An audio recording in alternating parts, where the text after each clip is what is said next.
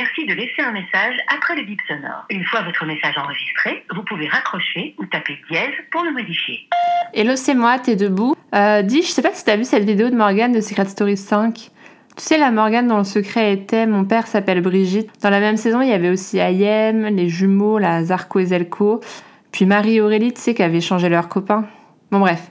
Euh, Morgane, elle vient de sortir une vidéo sur sa chaîne YouTube où elle parle des coulisses de Secret Story. Il paraît qu'elle a le droit maintenant que la clause de confidentialité n'est plus d'actualité. Je sais pas trop comment ça marche ces trucs. J'en ai déjà signé une dans le cadre du boulot, mais bon, je me suis toujours dit que c'était plus une question de conscience professionnelle que de confidentialité en fait. Bon bref, on en reparlera une prochaine fois.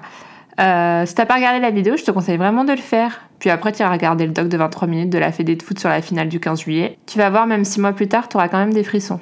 Bon, revenons à la Morgane là.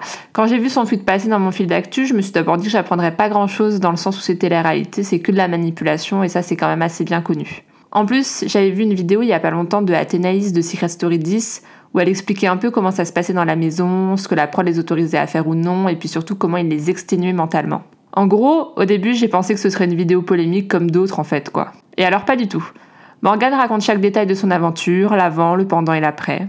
Elle le fait sans réelle colère, en même temps j'ai toujours trouvé que c'était une fille assez douce. Contrairement à d'autres, elle exprime des faits, et au lieu de dire les traditionnels on m'a dit, elle précise qui est le on. Un membre de la prod, un agent de sécurité ou même un candidat, quoi. Alors bien sûr c'est subjectif, hein. on peut décider de la croire ou non, mais quand tu l'écoutes, tu peux pas te dire qu'elle te ment. En plus, elle aurait carrément aucun intérêt à le faire et on pourrait l'attaquer pour diffamation. Je vais pas te dire que ça m'a ouvert les yeux sur la télé-réalité, mais plutôt qu'on a rarement vu une personne de ce milieu être aussi honnête.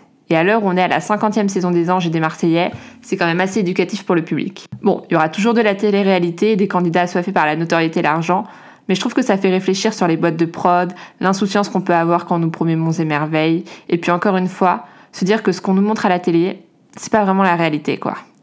Un peu comme les réseaux sociaux aujourd'hui. Internet, c'est pas la vraie vie. Instagram, c'est carrément pas la vraie vie. T'as vu, je suis un peu d'humeur philosophe ce matin, mais bon, ça va durer deux minutes, hein, t'inquiète pas.